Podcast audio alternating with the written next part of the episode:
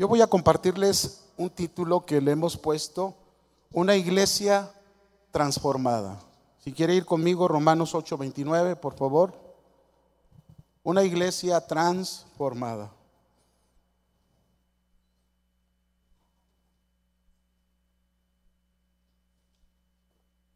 Dice la escritura, porque a los que antes conoció, también les predestinó para que fuesen hechos conforme a la imagen de su Hijo y para que Él sea el primogénito entre muchos hermanos. ¿Cuánto le dan gracias a Dios por esto? Vaya conmigo ahora Josué capítulo 1, verso 1 y 2 del libro de Josué, de donde vamos a tomar principios para aplicarlos a esta iglesia transformada que el Señor espera de nosotros.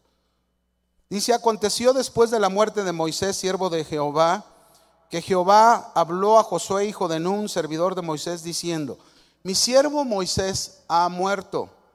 Ahora pues, levántate y pasa este Jordán, tú y todo este pueblo, a la tierra que yo les doy a los hijos de Israel.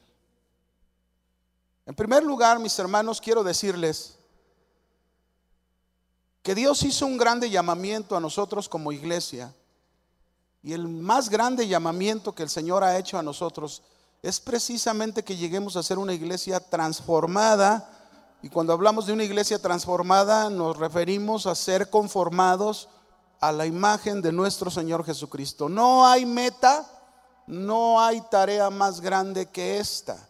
Claro que para poder lograr primero debimos haber recibido el, el más grandioso regalo que fue nuestra salvación, porque no hay otra forma de poder llegar a esta meta tan importante como una iglesia transformada. Ahora, en el texto de Josué, nosotros encontramos que es impresionante ver cómo después de que murió Josué, Moisés, perdón, Dios le habló a Josué y lo llamó y lo puso en el lugar de Moisés.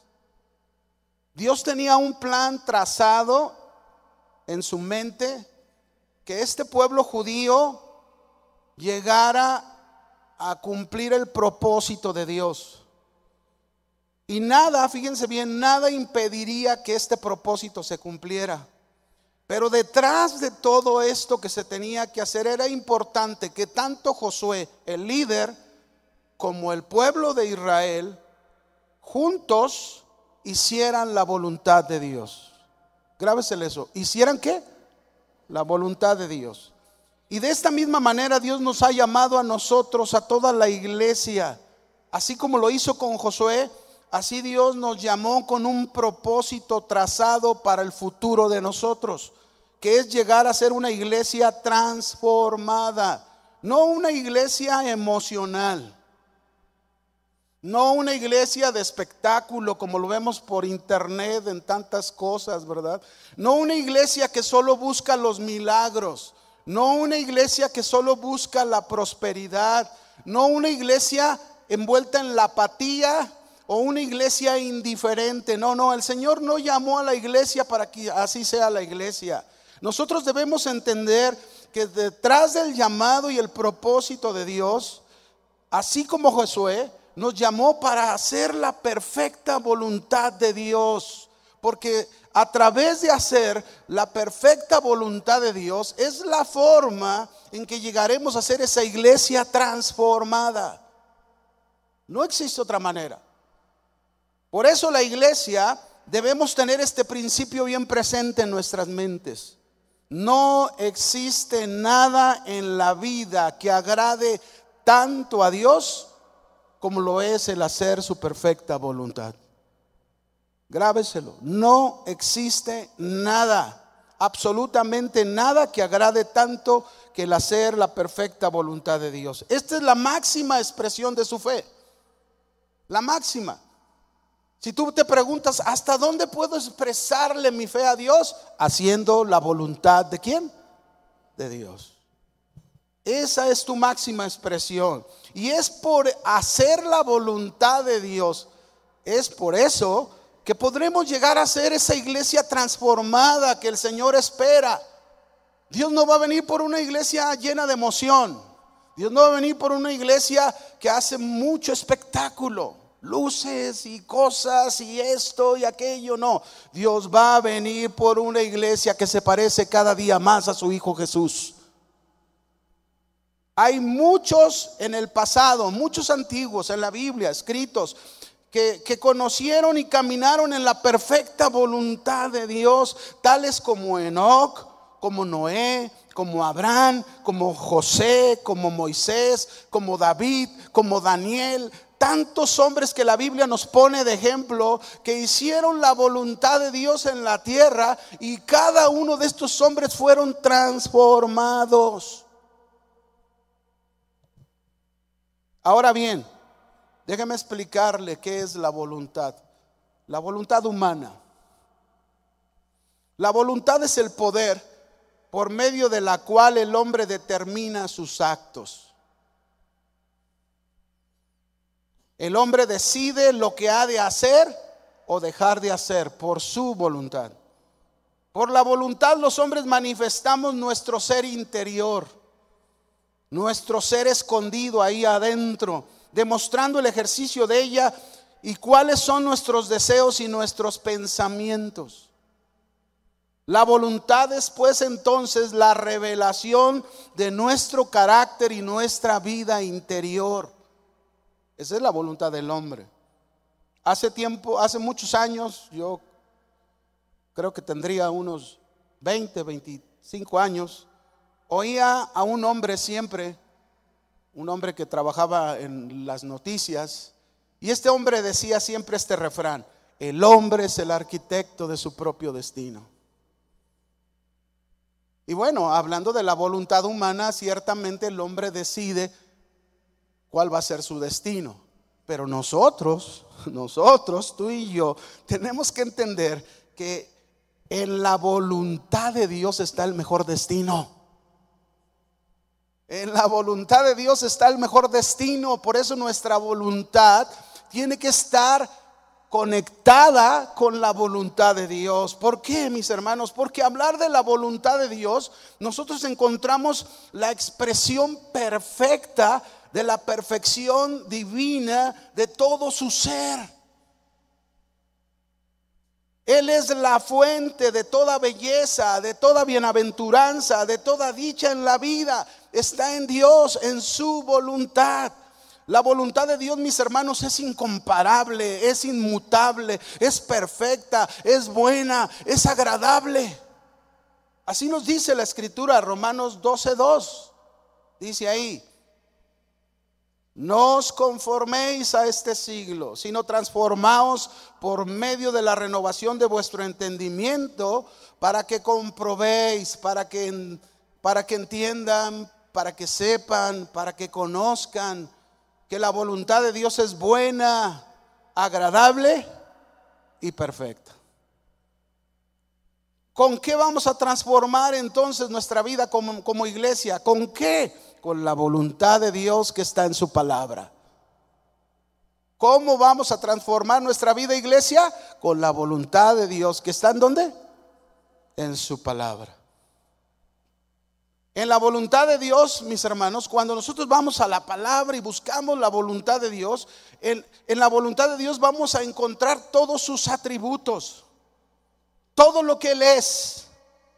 Y es solo a través de ella, por eso que la iglesia es como puede conocer y entender a Dios, entender su obra, entender la manera en que Él actúa, de la manera en que Él opera. Porque a veces nosotros queremos que Dios opere a nuestra manera y no es así. Por eso, el aceptar y hacer la voluntad de Dios es la única, diga la única, y segura manera de ser transformados a la imagen de Jesucristo. No hay otra forma. La gloria del cielo, la gloria en el cielo consiste nada más en que se hace la voluntad de Dios allá arriba, no se hace otra cosa más que la voluntad de Dios. Y no existe en el cielo nada que impida que se realice plenamente la voluntad de Dios. Nada. Por eso, iglesia, todo lo que Dios quiere de ti, lo que Dios espera de ti, que dispongas tu ser entero, rendido, sumiso, en adoración a la voluntad del Señor. Eso es lo que Él quiere. Mateo 10, 6, 10 dice, Jesús esto dijo en Mateo 6, 10, hágase tu voluntad aquí en la tierra como se hace en el cielo. ¿Quién va a hacer la voluntad de Dios en la tierra? ¿Cualquier hombre? ¿Quién? La iglesia. La iglesia es la que debe de hacer la voluntad de Dios. Y si la iglesia hace la voluntad de Dios, la iglesia va a ser una iglesia transformada. La iglesia no debe de buscar toda su vida estar, claro, Dios es un Dios de milagros, lo sabemos, de proezas, de maravillas, pero la iglesia no debe de estar centrada en eso. La iglesia no debe estar centrada a tener tiempos emocionales. Ya, no, no, no. La iglesia tiene que estar centrada en hacer la voluntad de Dios. Porque si la iglesia hace la voluntad de Dios como esos antiguos, la iglesia será una iglesia transformada. Y eso es lo que Dios quiere de nosotros. A Dios no le interesa cuántas cosas puede hacer la iglesia por Él.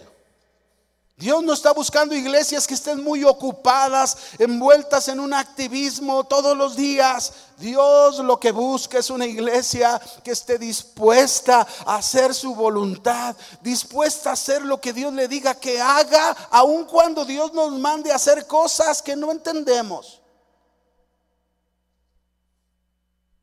Porque a veces Dios nos manda a hacer cosas que no lo entendemos.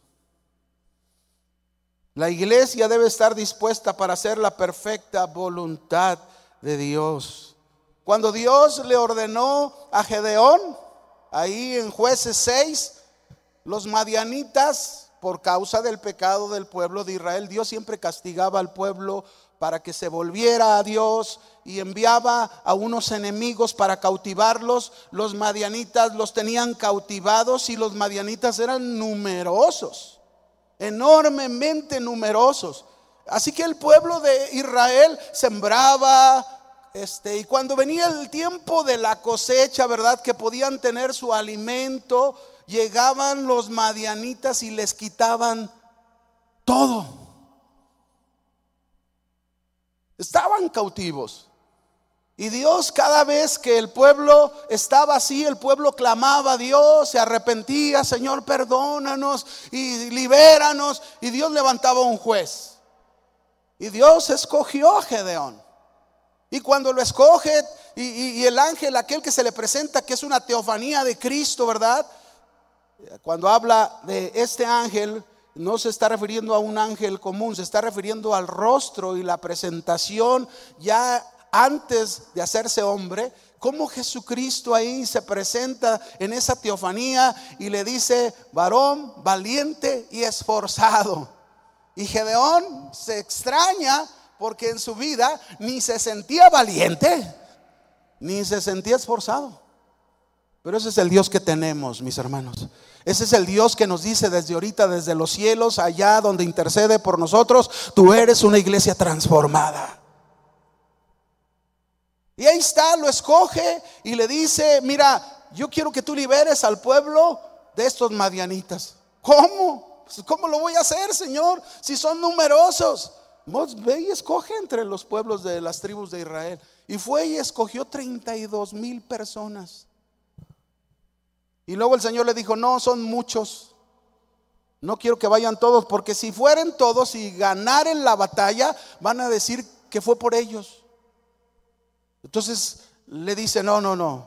Le quitó en ese, en ese momento, le quitó 22 mil y se quedó con 10 mil. Y todavía Dios dijo, no, no, son muchos 10 mil. No, no, Gedeón mándalos a hacer esto, ¿verdad? Y los mandó a hacer otra cosa y les dijo, los que beban el agua de esta manera y los que la beban de esta forma, entonces con esos vas a ir a pelear con los madianitas. Y mire, para no hacerse la larga la historia, porque le estoy dando esto en, en la versión Sergio Dueñas, ¿verdad? Explicándoselo a usted, para que sea rápido.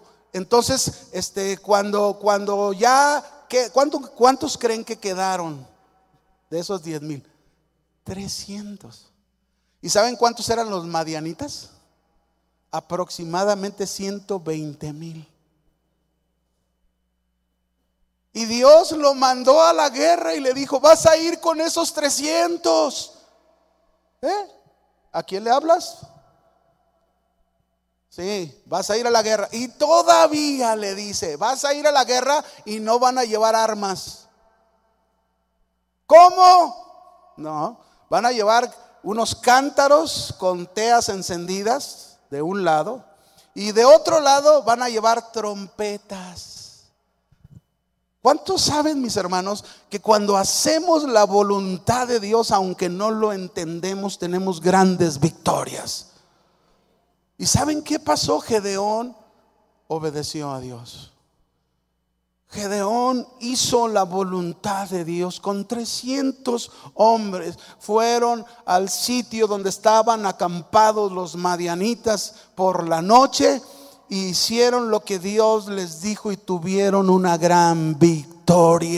Porque la victoria es de Dios, hermanos. Porque el Señor quiere una iglesia transformada. Y cuando la iglesia aprende a hacer la voluntad de Dios, entonces la iglesia va a saber realmente que en el hacer la voluntad de Dios siempre va a haber grandes victorias y vas a ser una iglesia transformada. Amén.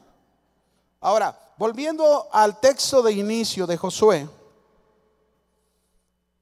Josué 1, verso 1 y 2, nosotros podemos darnos cuenta en este versículo que Dios escogió a Josué como sucesor de Moisés. ¿Quién lo escogió? Dios. Porque Moisés había muerto. Esa era la voluntad de Dios. Quizás en el pueblo de Israel había muchos o hubo muchos que no estuvieron de acuerdo. No, ¿por qué le ponen a Josué? Acá estoy yo. Dios decidió. Josué fue un fiel seguidor de, de Dios al lado de Moisés. Se dejó disipular, se dejó enseñar.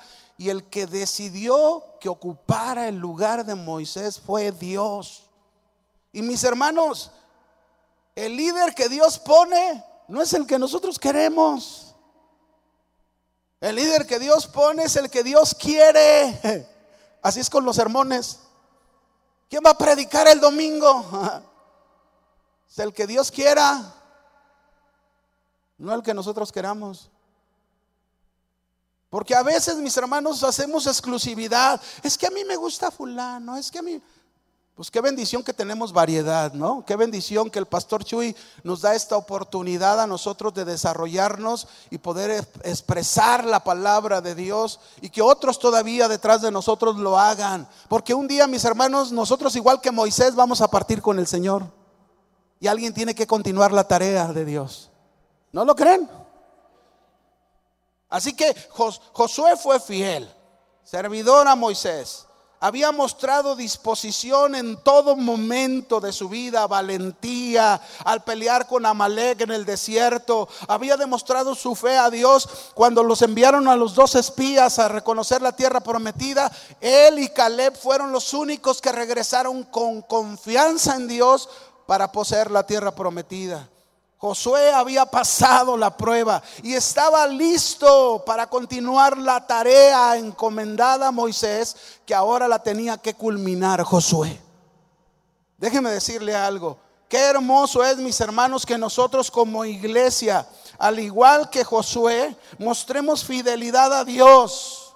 Fieles, valientes para enfrentar a nuestros enemigos mientras estamos en el trayecto de llegar a la tierra prometida que es el cielo. Y en este trayecto, mis hermanos, vamos a enfrentar a enemigos que nos están asediando todos los días, como tu carne, el mundo, las filosofías humanas, el diablo, el pecado, demostrando nuestra fe en Dios, nuestra obediencia a Él, pasando las pruebas y mostrando que somos una iglesia transformada. Amén. Así es, mis hermanos. Josué completó lo que inició Moisés. Dios, mis hermanos, escúchenlo. Dios jamás deja incompleta su obra. Jamás. Jamás deja incompleta su obra. Lo que Dios inicia, siempre lo termina. Siempre. Por ejemplo, Dios inició creando al primer hombre, Adán y a Eva. Le fallaron. Envió juicio. Vino el diluvio. Después Noé continuó la obra de Dios. Le fallaron. Se apartaron de la voluntad de Dios. Pero luego Dios envió a su Hijo Jesucristo. ¿Y saben qué pasó con nuestro Señor Jesucristo? Él terminó la obra de Dios culminándola. Y ahora nosotros, Jesús nos dejó el camino, nos enseñó el camino para hacer la perfecta voluntad de Dios. En Cristo su iglesia fue levantada ya no es el pueblo, es, independiente, la iglesia gentil, ¿verdad? De todas las naciones, ahora somos el pueblo de Dios, pero Dios espera de nosotros que seamos esa iglesia transformada. Cada día a la imagen de Jesucristo. Así que vamos a aprender unos principios de esta historia de Josué. Josué, vaya conmigo. Josué capítulo 1, vamos a leer verso 1 al 4 y vamos a ver el primer principio para hacer esa iglesia transformada. Josué capítulo 1, verso 1 al 4. Aconteció, después de la muerte de Moisés, siervo de Jehová, que Jehová habló a Josué, hijo de Num, servidor de Moisés, diciendo, mi siervo Moisés ha muerto Ahora pues levántate, pasa este Jordán, tú y todo este pueblo, a la tierra que yo les doy a los hijos de Israel. Yo les he entregado, como les había dicho a Moisés, todo el lugar que pisare la planta de sus pies. Mire lo que Dios le está diciendo. Yo, dice el Señor, les he entregado, como lo había dicho Moisés, todo lugar que pisare la planta de vuestro pie desde el desierto y el Líbano hasta el gran río Éufrates. Toda la tierra de los Eteos hasta el gran mar donde se pone el sol será vuestro territorio. Primer principio. Lo primero que tenemos que hacer usted y yo para hacer la voluntad de Dios y ser esa iglesia transformada es tener confianza absoluta en Dios y en su palabra. ¿Confianza qué? Absoluta en Dios y su palabra. Lo que acabamos de leer, Dios le estaba diciendo a Josué claramente que eso es lo que tenían que hacer Josué y todo el pueblo. Tener una confianza absoluta en Dios y en su palabra. Dios estaba llamando a Josué a culminar la tarea, pero él debía confiar completamente en las palabras de Dios, no en lo que otros digan, otros piensen, sino lo que Dios ha dicho y ha determinado. Mis hermanos, lo que Dios había dicho a ellos, lo único que tenían que hacer Josué y el pueblo era confiar absolutamente en Dios, en su palabra, y todo iba a salir bien todo. Así que para cumplir nosotros la, tarea, la misión que Dios nos ha encomendado como iglesia, de ser una iglesia transformada, una iglesia con cambios, una iglesia que no está desfigurada, que no está maltratada, que no está ensuciada en sus vestidos, sino una iglesia en santidad que espera la venida del novio para las bodas del Cordero.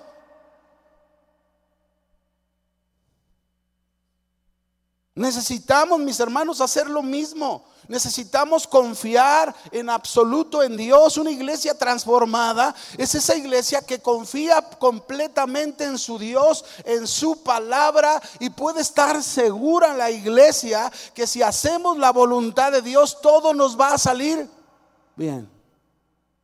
¿Cuánto? Todo. Pero escuchen lo que les dije hace un momento. No debemos oír otras voces.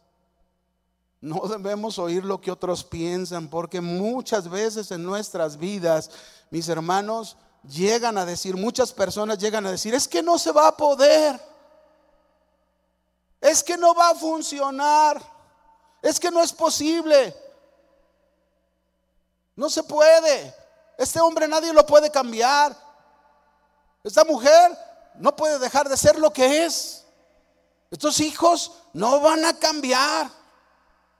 Y ahí está la mente de nosotros que somos y debemos ser una iglesia transformada, creyendo y escuchando voces contrarias a lo que Dios nos dice en su palabra.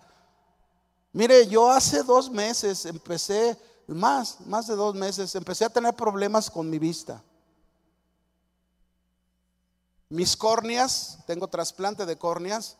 Yo no sabía esto, pero al ir con el especialista a revisión, él me dice es que las córneas cuando se van haciendo viejas sufren cambios. Y yo con mi ojo derecho ya no estaba viendo.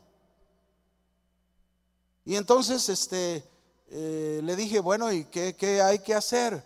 Y me dijo, bueno, vamos a hacer la prueba con unos lentes especiales para trasplantes de córneas. Y si no, vamos a tener que meterte cuchillo, es decir, volver a hacer otro trasplante de córneas. Y pues no es nada más pensar, voy y lo hago, ¿verdad? Porque son costosísimos. Pero bueno, yo dije, Señor, lo que tú quieras. Y las, las últimas veces que yo me subí a predicar aquí, wow, no sabe cómo sufría para ver las letras. De verdad. Mi preocupación mayor cuando ponía la palabra, yo decía, Señor, ¿qué voy a hacer? Voy a tener que subir a un lazarito para que me lea la Biblia aquí y luego yo exponerlo, ¿no? Y yo decía, bueno, Señor, si así lo quieres, así también lo voy a hacer, no importa. Pero oía voces, ¿verdad? Había ido primero a revisión para ver si cambiábamos el aumento. Y luego fui con uno y dijo, no, tú no tienes remedio, de plano así me dijeron. Y la mente, ya ve cómo es la mente, ¿verdad? Yo venía a mi casa después de haber ido a, que, a ver si se podía cambiar ahí. Yo iba a mi casa y, híjole, pues qué, qué onda, ya no, no, otra vez a batallarle, Señor. Este es mi aguijón como Pablo. Pero quiero decirles que el Señor es bueno. Yo estoy estrenando ojos y lo estoy viendo muy bien a los que se están durmiendo y los que no se están durmiendo. Y no son estos, ¿eh? Porque estos no tienen aumento. Son los que traigo acá dentro de mis ojos, gracias a Dios. Son unos lentes especiales que me los adaptaron y que me habían dicho muchas personas, no, no, no se va a poder. Y mire, gracias a Dios, aquí estamos y, estamos, y luego ya hasta me retiro de lejos. Y... Confianza absoluta en Dios y su palabra. Amén.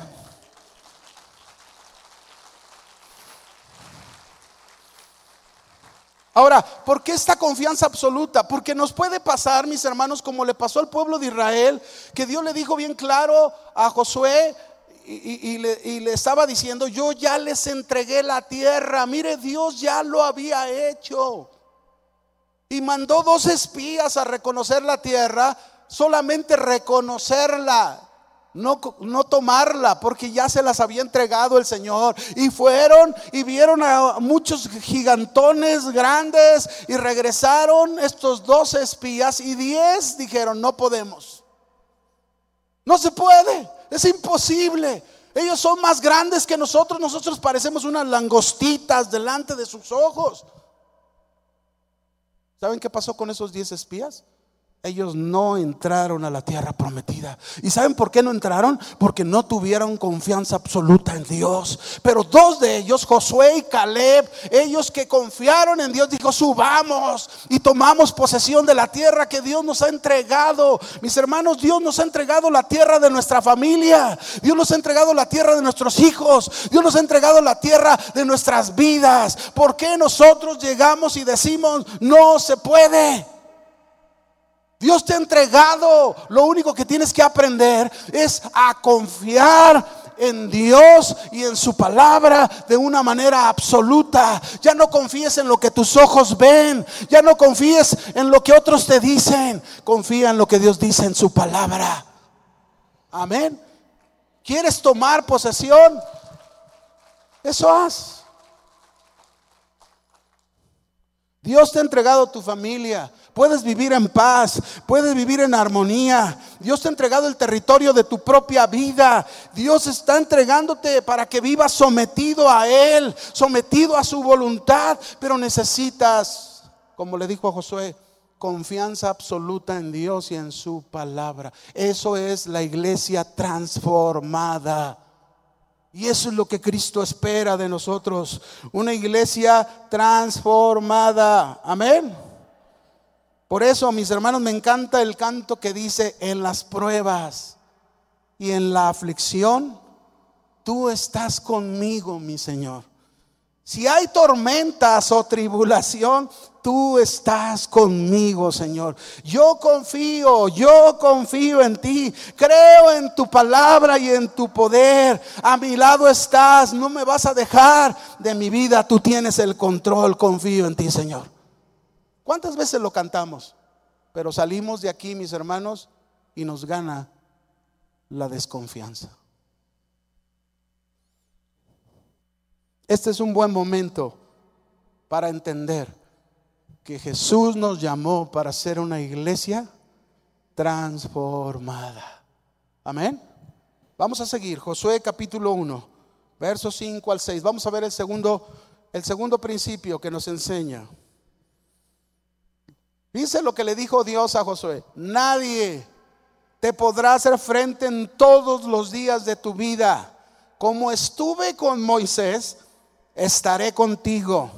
No te dejaré ni te desampararé. Esfuérzate y sé valiente, porque tú repartirás a este pueblo por heredad la tierra, de la cual juré a sus padres que la daría a ellos. Segundo principio, mis hermanos. Para hacer esa iglesia transformada, ¿qué tenemos que hacer? Para hacer la voluntad de Dios y ser una iglesia transformada, estar convencidos que contamos con la presencia de Dios. Estar convencidos. ¿Qué tan convencidos estamos como iglesia que contamos con la presencia de Dios? ¿Está Dios realmente con nosotros o estamos solos? ¿Cómo puedo asegurarme que Dios está conmigo o con nosotros? ¿Cómo podemos saber que contamos con el respaldo de la presencia de Dios? En este caso, de lo que acabamos de leer, Dios envió a Josué a una tarea. Dios levantó una iglesia a una tarea. Y lo envió, pero le prometió que no iría solo. Así que iglesia, no estamos solos tenemos y contamos con la presencia de Dios, pero debemos estar convencidos. Así que en primer lugar, Dios nos llama para vivir a, con Él, a su lado, y nos prometió desde el momento que Él nos llamó, nos prometió que su presencia siempre estaría con nosotros todos los días hasta el fin del mundo. Todos los días, no estamos solos. Mateo 20 dice, verso 19 al 20. Ahí está el llamamiento de la iglesia en los discípulos, ¿verdad? Por tanto, vayan, id y hacer discípulos a todas, a todas las naciones, bautizándolos en el nombre del Padre, del Hijo y del Espíritu Santo, enseñándoles que guarden todas las cosas que les he mandado. Y he aquí, yo estoy con vosotros todos los días hasta el fin del mundo. Iglesia, tenemos que estar convencidos que contamos con la presencia de Dios, porque una iglesia sin la presencia de Dios es algo terrible. La presencia de Dios es nuestra guía, la presencia de Dios es la que nos dirige al cumplimiento de los propósitos de Dios. La presencia de Dios es nuestra fortaleza en tiempos difíciles. La presencia de Dios es nuestro sostenimiento. La presencia de Dios es nuestro aliento. Sin ella estamos muertos. No hay dirección, no hay respaldo, no hay transformación. Moisés llegó a decirle a Dios, Señor, si tu presencia no ha de ir con nosotros, no nos muevas de aquí. Tenemos que estar convencidos que solo con la presencia de Dios podemos lograrlo.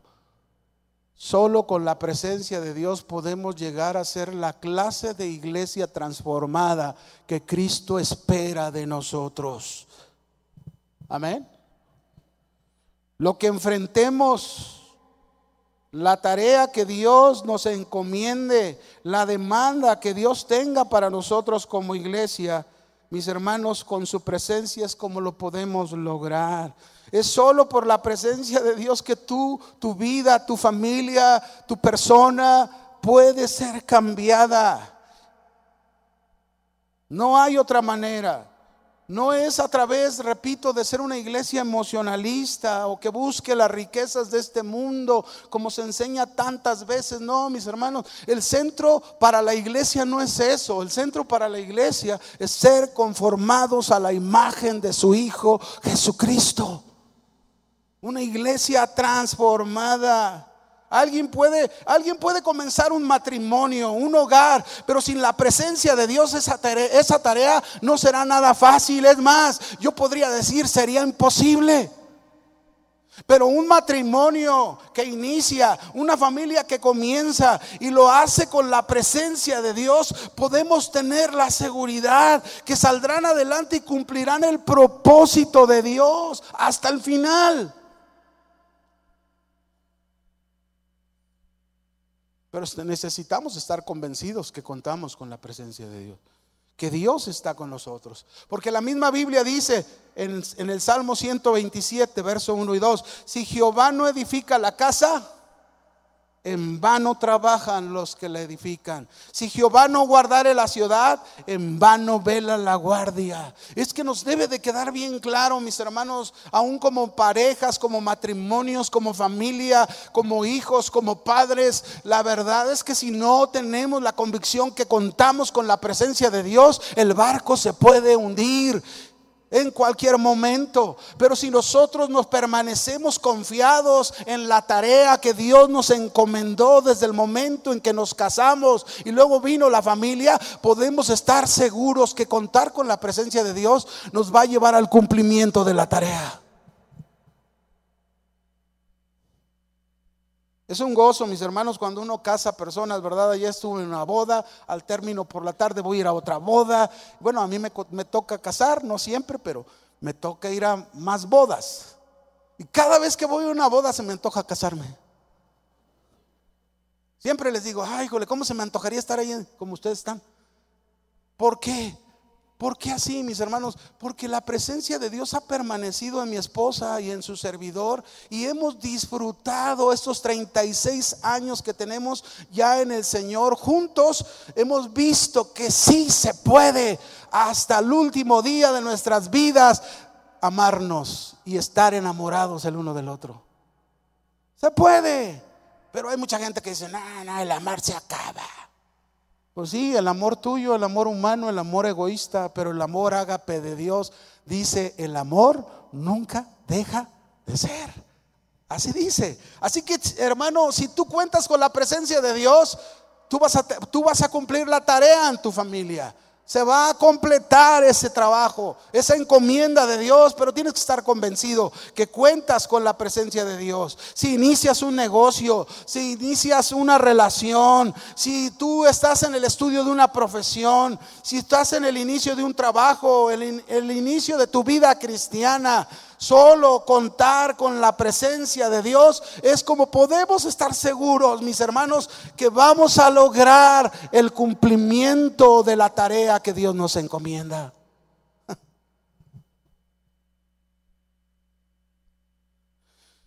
Qué maravilloso contar con la presencia de Dios. Pero Jesús nos dijo, hermanos, separados de mí, nada podrán hacer. Iglesia, el Señor te quiere una iglesia transformada. Eso es lo que Dios espera de cada uno de nosotros. Mientras andes en el pecado y en desobediencia, no confiando en Dios, ¿cómo puedes asegurar que cuentas con la presencia de Dios? Respaldándote en todo lo que haces. Eso es imposible. Si tú eres su iglesia, y has fallado y has pecado, necesitas arrepentirte. Necesitas confesar tu pecado. Necesitas abandonar eso y comenzar con el Señor y seguir en el hacer su voluntad. No te puedes quedar ahí. No te puedes confiar de ese estado en el que te encuentras. Te tienes que levantar de ahí y entender que a los que conoció también los eligió para que sean hechos conforme a la imagen de su Hijo Jesucristo. Ese es el fin, mis hermanos. No podemos quedarnos ahí. No podemos permitir que la presencia de Dios se aleje de nosotros por causa de nuestro pecado. Y para eso tenemos que caminar en la voluntad de Dios siempre. Vamos al tercer principio, Josué 1.7. Ahora traigo 10, ¿eh? así que me aguantan, no 5. Siempre digo que 5 horas son 10. No, no se crea. Josué 1.7. Solamente esfuérzate y sé muy valiente para cuidar de hacer conforme a toda la ley que mi siervo Moisés te mandó. No te apartes de ella ni a diestra ni a siniestra para que seas prosperado en todas las cosas que emprendas. Fíjese el orden que Dios le está dando a Josué y el orden que nos da a nosotros para hacer esa iglesia transformada. Primero le dijo, confía absolutamente en Dios y en su palabra. Después le dijo, debes estar convencido que mi presencia irá contigo y nadie te podrá hacer frente. Pero luego ahora le dice aquí el tercer principio que tenemos que hacer para hacer la voluntad de Dios y ser esa iglesia transformada es esforzarnos y ser valientes para obedecer todo lo que Dios nos ordena en su palabra y no apartarnos de ella. Es decir, no solamente que confíe, no solamente que esté convencido que cuento con la presencia de Dios, sino que también lo obedezca. ¿Que también qué? Si queremos hacer la perfecta voluntad de Dios, hay que esforzarse, hay que ser valientes, mis hermanos, para obedecer a Dios en su palabra. No desviarnos ni a la izquierda ni a la derecha. Si Dios te está hablando, obedécelo. ¿Por qué siempre sacas una excusa? Obedécelo al Señor.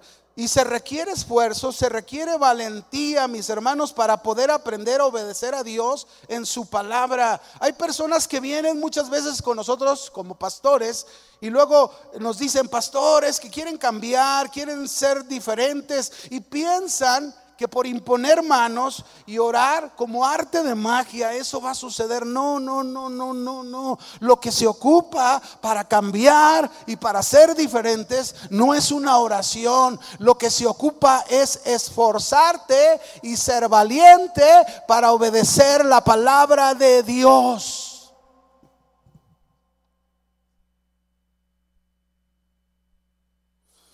¿Ustedes creen, mis hermanos, que Moisés requirió de esfuerzo y valentía para obedecer a Dios y dirigir al pueblo de Israel en el trayecto del desierto? Claro que sí. Y mucho esfuerzo y mucha valentía para poderlo lograr y obedecer a Dios. ¿Ustedes creen que se requiera de esfuerzo y valentía para obedecer a Dios en la dirección de nuestra familia? Claro que sí. En la dirección de los hijos, en la dirección de tu vida? ¿Se ocupará esfuerzo y valentía? Claro que sí se ocupa. ¿Ustedes creen que se requiere de esfuerzo y valentía para obedecer a Dios cuando pasamos tiempos difíciles? Claro que sí se ocupa. Esfuerzo y valentía. Y es lo que Dios le está diciendo a Josué. Esfuérzate y sé valiente para hacer todo lo que está escrito en este libro de la ley no te apartes ni a izquierda ni a derecha, porque haciendo esto harás prosperar tu camino. ¿Cuántos hay dentro de la iglesia, mis hermanos, que se apartan de los mandamientos del Señor y que en lugar de obedecerlo y hacer su voluntad, siguen su propio camino, siguen su propia voluntad, para nada se esfuerzan en hacer la voluntad de Dios, no hay interés de ser transformados, están conformes como son. Cuando un esposo o una esposa en un ejemplo sencillo, cuando un esposo y una esposa se dicen el uno al otro, así soy yo, así que aguántame. Cuando ambos se expresan de esa manera, déjeme decirle una cosa, no han entendido que el Señor nos aceptó como somos ciertamente. Pero Él no nos va a dejar así. Nos llamó para ser una iglesia transformada, para ser conforme a la imagen de Jesús. Y Jesús no es así. No. Si tú estás diciendo eso, te has conformado. No tienes por qué decir, así soy. No, el Señor no te quiere así. El Señor te quiere como Él. El Señor quiere que respondas como Él. Que ames a tu mujer, que ames a tu esposo, que ames a tus hijos, que hagas la obra en el negocio, en el trabajo, que en la calle te conduzcas como Él, como Jesús. Pero necesitas obedecer. ¿Qué se necesita? Obediencia. Mire, hay un texto en Marcos 10, verso 17 en adelante. Un joven que se acerca con Jesús dice, al salir Jesús para seguir su camino, vino uno corriendo e hincando la rodilla delante de él, le preguntó, Maestro bueno, ¿qué haré para heredar la vida eterna? Y Jesús le dijo, ¿por qué me llamas bueno? Ninguno hay bueno sino, sino solo Dios. Los mandamientos sabes, no, adulteres, no mates, no hurtes, no digas falso testimonio, no defraudes, honra a tu padre y a tu madre. Y él entonces respondiendo le dijo, maestro, todo eso lo he guardado desde mi juventud. Entonces Jesús, fíjese, me encanta esta parte, porque dice, Jesús mirándolo, le amó y le dijo, le amó y le dijo, una cosa te falta Anda, vende todo lo que tienes y, dalo a los pobres, y tendrás tesoro en el cielo, y ven y sígueme, tomando tu cruz. Pero él, escúchelo, afligido por esta palabra, se fue triste porque tenía muchas posesiones. Es decir, que se requiere esfuerzo y se requiere valentía, mis hermanos, para dejar aquello que ocupa el primer lugar en tu corazón y poner al Señor en primer lugar y obedecerlo. Por eso a veces no estamos dispuestos a pagar el precio de seguir a Jesús. Por eso nos cuesta trabajo obedecerlo en cosas que Dios nos demanda, porque no es porque choca con nuestro deseo, nuestro egoísmo, lo que nosotros anhelamos en la vida, choca. Hoy es, es difícil encontrar jóvenes dispuestos a darlo todo por el Señor. Y no solo jóvenes, también adultos. Hay que obedecerlo. No solo confiar absolutamente en Él, no solo estar convencidos que contamos con su presencia, tenemos que obedecer a Dios. Todos como iglesia debemos estar en una continua vigilancia de nuestra conducta, de nuestro comportamiento, vigilantes de nuestros pasos. Se requiere esfuerzo y valor para eso y para obedecer a Dios. Ya me equivoqué, ya la regué, ya hice algo que no debía de hacer, pero lo corriges, lo cambias. Se requiere valor. David en el Salmo 55, 51, perdón, verso 3 y 4, él dijo esto, porque yo reconozco mis rebeliones. ¿Qué reconocía David? ¿Tú reconoces tus rebeliones? Dice, yo reconozco mis rebeliones y mi pecado siempre está delante de mí.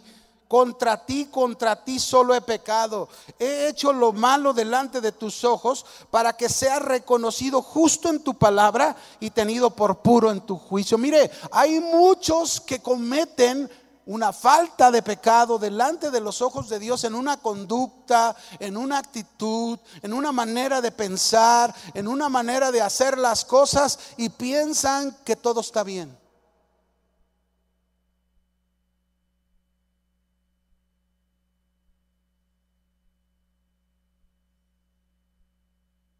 Qué triste, ¿no?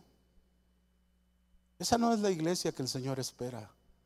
La iglesia que el Señor espera es una iglesia transformada. Y para ser transformados necesitamos obediencia y para obedecer necesitamos esfuerzo y valentía para reconocer nuestras rebeliones y nuestro pecado para reconocer que estamos fallando al Señor en alguna conducta, en alguna actitud, en algún pensamiento, en algún comportamiento que estamos teniendo. Por eso debemos ser cuidadosos de no apartarnos de la palabra de Dios ni a derecha ni a izquierda, porque de esa manera podremos estar seguros que hacemos la voluntad de Dios y somos transformados. Vamos al siguiente principio, en el verso 8 de Josué 1. Una iglesia transformada es lo que Jesús espera. Escuche esto que le dice, nunca Josué se apartará de tu boca este libro de la ley, sino que de día y de noche meditarás en él para que guardes y hagas conforme a todo lo que en él está escrito, porque entonces, vea, entonces harás prosperar tu camino y todo te saldrá bien. ¿Cuánto? A veces, mis hermanos, yo, me puedo imaginar a la iglesia como que la iglesia quiere lo final del versículo, ¿verdad? De, de, que entonces harás prosperar tu camino y todo te saldrá bien. Pero lo primero que dice, nunca se apartará de tu boca este libro de la ley, sino que de día y de noche meditarás en él para que guardes y hagas conforme a todo lo que en él está escrito, como que no lo consideramos tanto.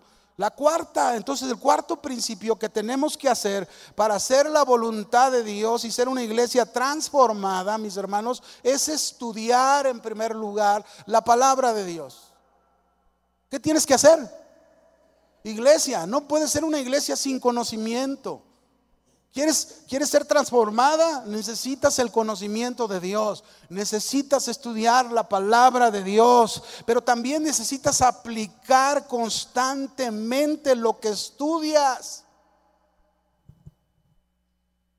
Cuando le dice, nunca se apartará de tu boca este libro de la ley, sino que meditarás en él de día y de noche, está diciéndole no solamente estudiar y conocer, le está diciendo en ese meditar que aplique la palabra de Dios constantemente a su vida. Porque podremos ser una iglesia con mucho conocimiento. Podemos ser una iglesia que sabemos muy bien toda la Biblia. Podemos interpretar muchas palabras y muchos conceptos de la Biblia. Los podríamos hacer muy bien. Pero si eso no lo llevamos al terreno de la aplicación, de nada sirve.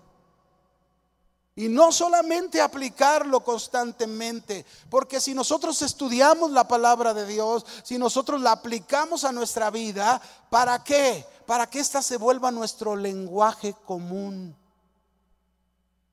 Nunca se apartará de tu boca este libro de la ley.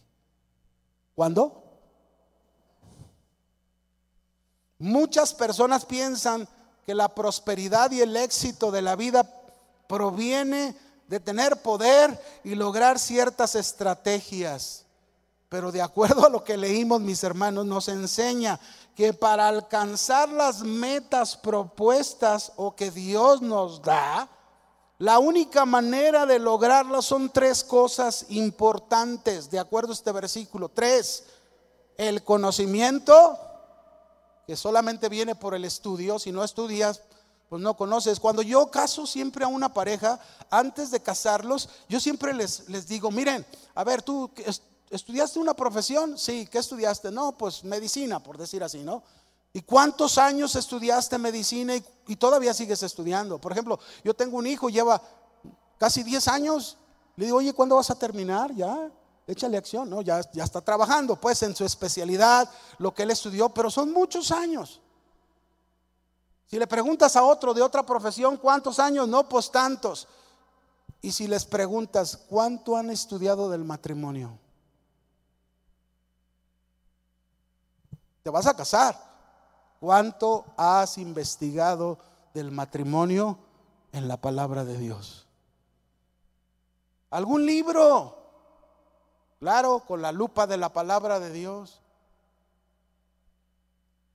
Estudiar, prepararte. Miren, hermanos, a veces entramos al matrimonio y pensamos que ya, ya la hicimos, ya todo va a salir. No, hay que estudiar, hay que capacitarse, hay que conocer, hay que tener la palabra de Dios, el conocimiento, y luego hay que aplicarlo a nuestra vida, y luego hay que tener el lenguaje común de la palabra de Dios para evitar muchas cosas en nuestro matrimonio.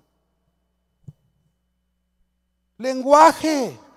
Somos una iglesia que ignora, una iglesia que tiene pereza en el estudio, una iglesia que carece de conocimiento, una iglesia que habla su propio lenguaje, pero no el lenguaje de la palabra de Dios. Y no podemos seguir así, mis hermanos. Somos una iglesia transformada por Cristo y no podemos esperar que la iglesia se parezca al Señor si seguimos hablando el lenguaje que nosotros tenemos. Hay que cambiar el lenguaje, hay que tener el lenguaje de la palabra de Dios entre pareja, con los hijos hijos, hay que hablar el lenguaje de la palabra de Dios. Proverbios 4:13 dice, fíjense cómo nos instruye desde aquí. Proverbios 4:13, retén el consejo. ¿Qué tienes que hacer? Reténlo. No lo dejes. ¿No qué? Guárdalo porque eso es tu vida. Vean, ¿dónde está el consejo? En la palabra de Dios. Alguno, en el pastor. No, no, no. El consejo está en la palabra de Dios. ¿Estamos de acuerdo? Ahí está el consejo. Retén el consejo de Dios que está en su palabra. Reténlo, no lo dejes, guárdalo. Ese guardarlo está hablando de esa aplicación en tu vida, porque eso es tu vida. Si tú lo haces, vas a hablar el lenguaje que aprendiste de la palabra de Dios y no el tuyo. Proverbios 4:24. Aparta de ti la perversidad de tu boca y aleja de ti la, iniquidad de tus labios o de los labios. Aléjala. Ya no permitas. Eres una iglesia transformada, eres la iglesia que tiene que tener o reflejar la imagen de Jesús en esta tierra. Mis hermanos, si nosotros somos la iglesia, ¿quién va a mostrar a Cristo allá afuera? ¿Quién? ¿El vecino? ¿El compañero de trabajo que no conoce al Señor? No, imposible, eres tú, iglesia. Tú eres la que tienes que mostrar a Cristo, porque eres una iglesia transformada. ¿Y sabes cómo lo vas a mostrar? Con tu lenguaje. Porque lo que hables es lo que hay en tu corazón. Y si la palabra está en tu corazón, eso es lo que va a salir de tu boca. Amén. Así que mis hermanos, escuchemos. Mire lo que dice Proverbios 8, verso 4 al 8. Vamos a ir rápidamente. Proverbios 8, verso 4 al 8. Oh hombres, a vosotros clamo, dirijo mi voz a los hijos de los hombres. Entended, oh simples, discreción.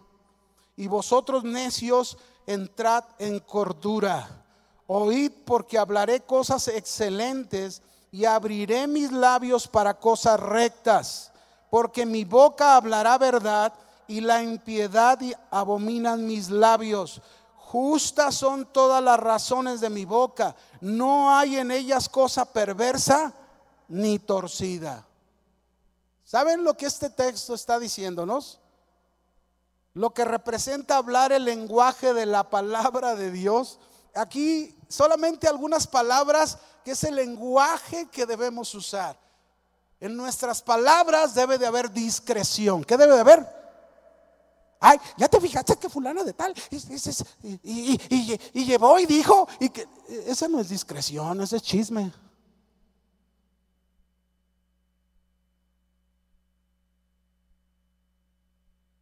Discreción, cordura, Cosas excelentes, ese es el lenguaje que debe de salir de nuestra boca. Cosas excelentes, palabras rectas, palabras qué?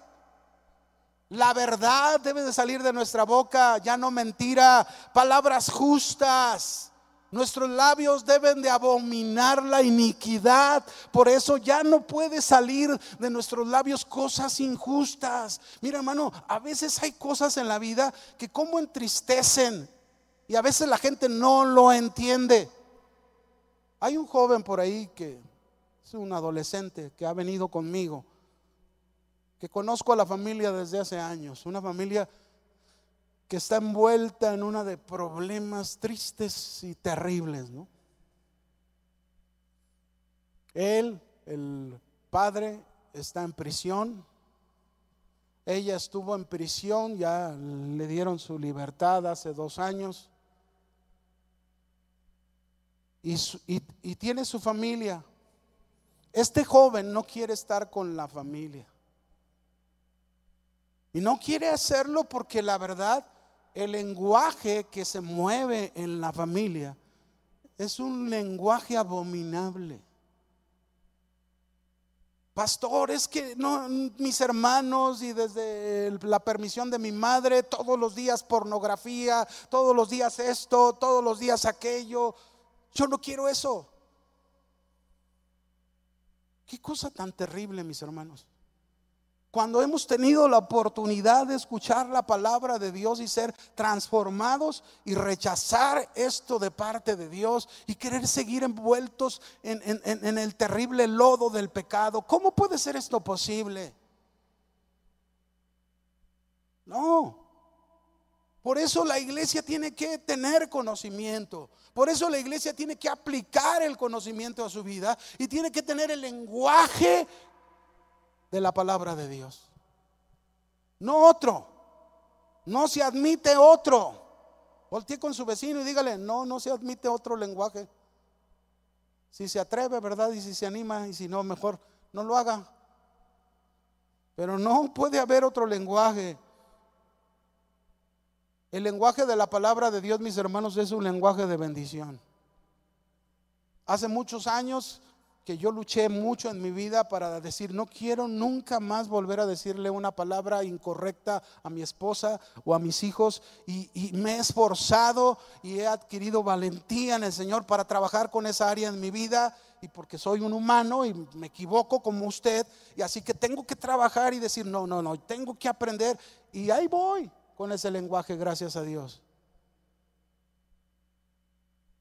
Porque ese es el lenguaje que nos habla la palabra. Un lenguaje que edifica, un lenguaje que no lleva maldición, que no destruye, un, lenguaje que no hiere, sino un lenguaje que hace la voluntad de Dios. Amén. Qué importante es hablar la palabra de Dios, mis hermanos. No se imagina cómo hay tanta gente afectada por el lenguaje de sus padres en su niñez. No se imagina cuánta gente afectada simple y sencillamente porque recibieron un lenguaje en su niñez que no era el lenguaje correcto. Yo tuve un compañero de trabajo en el trabajo que estuve antes de estar dedicado aquí al Señor. Y este compañero nos platicaba cómo su papá, fíjese, de niño lo agarraba, lo llevaba a la cacería y a la hora de tírale al conejo y tírale al conejo. Y el niño, no, no, papá, yo no quiero tirar, tírale al conejo, no, no, papá. Y el papá, ah, eres una mujer, eres una marica, por eso tú no le tiras al conejo. Y no, y no lo bajó de ese pensamiento. Nunca se imaginó este padre el daño que causaría en su hijo, porque su hijo creció se volvió homosexual. Y no digo que por causa del papá, pero sí afecta. Sí daña. Por eso, iglesia, somos una iglesia transformada. No podemos tener otro lenguaje. El lenguaje que tenemos que hablar tú y yo es el lenguaje de la palabra de Dios. Amén. Josué, el último principio capítulo 1, verso 9, y terminamos.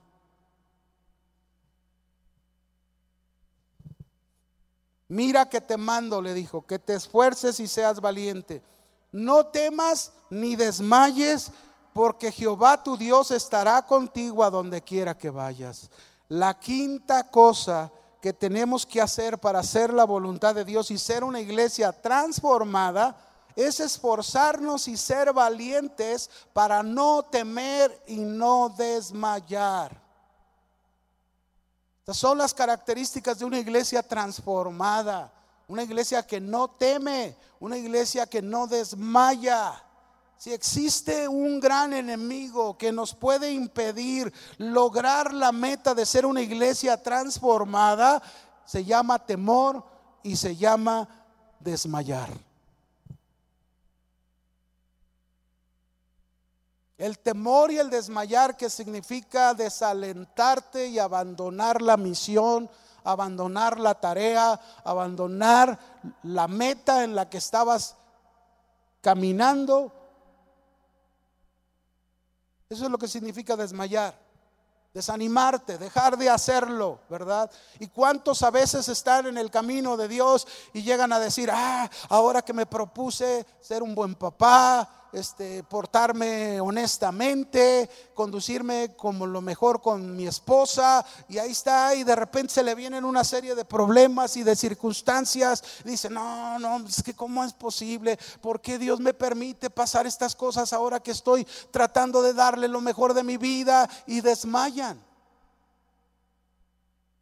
se desalientan desisten de la tarea, de la meta en la que estaban enfocados y pierden. El temor, mis hermanos, invadió a diez espías, de tal manera que no le creyeron a Dios que era capaz de darle la tierra prometida, y estos diez no lograron entrar a la tierra prometida por su temor y por su desaliento. El temor un día invadió a Jacob.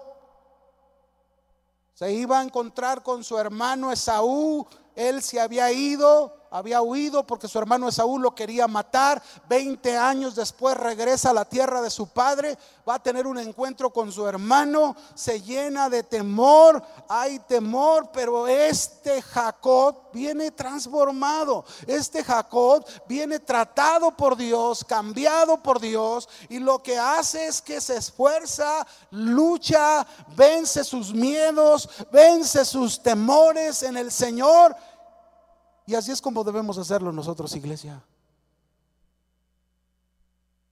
Se encuentra con su hermano y no pasa nada. Dios ya tenía todo bajo control. A veces así somos. Es que va a pasar y es que va a suceder. no dejes que el temor y el desmayo te ganen. Esfuérzate y sé valiente para que tú en tu esfuerzo y tu valentía venzas al temor con el Señor y venzas ese desánimo que viene a tu vida. El temor, mis hermanos, nos puede llegar a paralizar muchas veces y no lograr nada a través de él. El temor paralizó la vida del profeta Elías en algún momento de su ministerio y de su vida.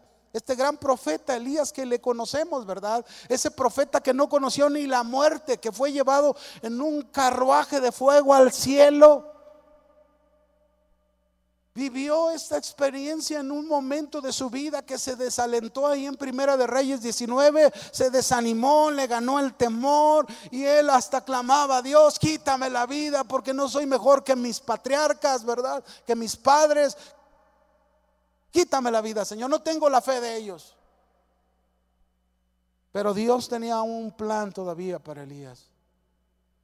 Dios es el Dios que tenemos misericordioso bueno, bondadoso, que conoce nuestros corazones, que él sabía que Elías había desmayado de su fe en un momento, pero no quiere decir que ese era el verdadero Elías. Y Dios fue y lo alentó con un ángel que le trajo torta y le trajo agua y él estaba dormido. Mire, cuando hay temor, cuando hay desaliento, cuando hay este, aflicción, ansiedad y estás en medio de un problema grande, lo que quieres es dormir, dormir, dormir y dormir y que nadie te despierte para no recordar esa situación que estás pasando. Así estaba Elías. Pero llegó el ángel y le dijo, levántate, come y bebe. Comió su torta de amparito que le trajeron y su agua, pero se volvió a dormir. Todavía no estaba en el, en, el eh, fortalecido en la fe, ¿verdad? Otra vez ahí viene el ángel, le trae su torta y su agua, ya no de amparito, a lo mejor ahora este, de esas Lisboa. Si no las conocen, luego se acercan y yo les digo, ¿eh? a ver si me dan una comisión. No, no se crea. Pero ahí está, ya está, se come su torta, su agua, se la toma y le dice el ángel, levántate, porque largo camino te espera. Todavía hay mucho por hacer, Elías. Así que iglesia, no te quedes en el temor, no te quedes en el desmayo, levántate, eres la iglesia transformada de Cristo. Hay mucho por hacer, hay muchas victorias por lograr, hay muchas pruebas que pasar, hay muchas conquistas que lograr. Levántate, te dice el Señor, esfuérzate y sé valiente, no temas ni desmayes. No existe nada, mis hermanos, más importante que hacer la voluntad de Dios. Amén. No hay. Lo importante es hacer la voluntad de Dios y el hacer la voluntad de Dios nos va a llevar a ser esa iglesia transformada. Dios levantó un hombre y lo puso en el lugar de Moisés. Dios ha levantado una iglesia y nos ha puesto como luminares en medio de este mundo. Cristo no está, pero está su iglesia, está su cuerpo que debe reflejar a Cristo en este mundo. Amén. Dios le dijo a Josué claramente, confía totalmente en Dios y en su palabra. Y yo te digo a ti, iglesia, iglesia transformada, confía. Debemos estar convencidos que estamos contamos con la presencia de Dios. Debemos esforzarnos y ser valientes para obedecer a Dios. Debemos estudiar, aplicar constantemente la palabra de Dios y tener ese lenguaje común de la palabra. Debemos esforzarnos y ser valientes para no caer en el temor y desmayar. Si tú eres una iglesia transformada, si tú dices, "Señor, yo estoy en el desafío y no importa las piedras que me han derribado, me he levantado de nuevo y ahí estoy en el camino para que sea conformado a la imagen de Jesús. Si tú eres esa iglesia, pues ponte de pie y, dile al Señor, aquí estoy, Señor. Aquí estoy para confiar completamente en ti. Aquí estoy, Señor, para rendirme a tus pies. Para esforzarme y ser valiente, Señor, en lo que tenga que hacer. Levanta tus manos. Levanta tu voz. Dile al Señor ahí en tu lugar, Señor, sé que pronto vienes. Sé que pronto estarás aquí en medio de nosotros. Y me quiero ir contigo, Señor. Pero me quiero ir como esa iglesia transformada.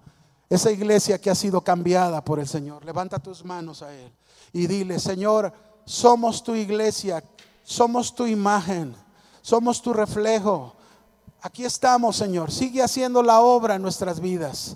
Culmina esa obra en cada uno de nosotros. Termínala, Señor. Si hay algo que cambiar, cámbialo. Si hay algo que pedir perdón, pídele perdón. Si hay algo que has dejado de hacer que el Señor te ha dicho que hagas y no lo has hecho, dile Señor, perdóname. Hoy retomo otra vez este camino y quiero terminar haciendo lo que me has dicho que haga. Oh Señor, ya no voy a hablar lo que no debo de hablar de mi familia, lo que no debo de hablar de mis hijos. Hoy voy a hablar tu palabra. Hoy voy a declarar tu palabra. Hoy voy a profesar tu palabra. Porque ese es el lenguaje que tú quieres que tenga aquí adentro de mi corazón, Señor. Y Señor, estar convencidos que si cuento con tu presencia, nada es imposible para ti. Tú harás la obra, pero, pero culmínala en mi vida primero y luego en mi casa, en mi familia, Señor. Nos rendimos a ti en el nombre de Jesús.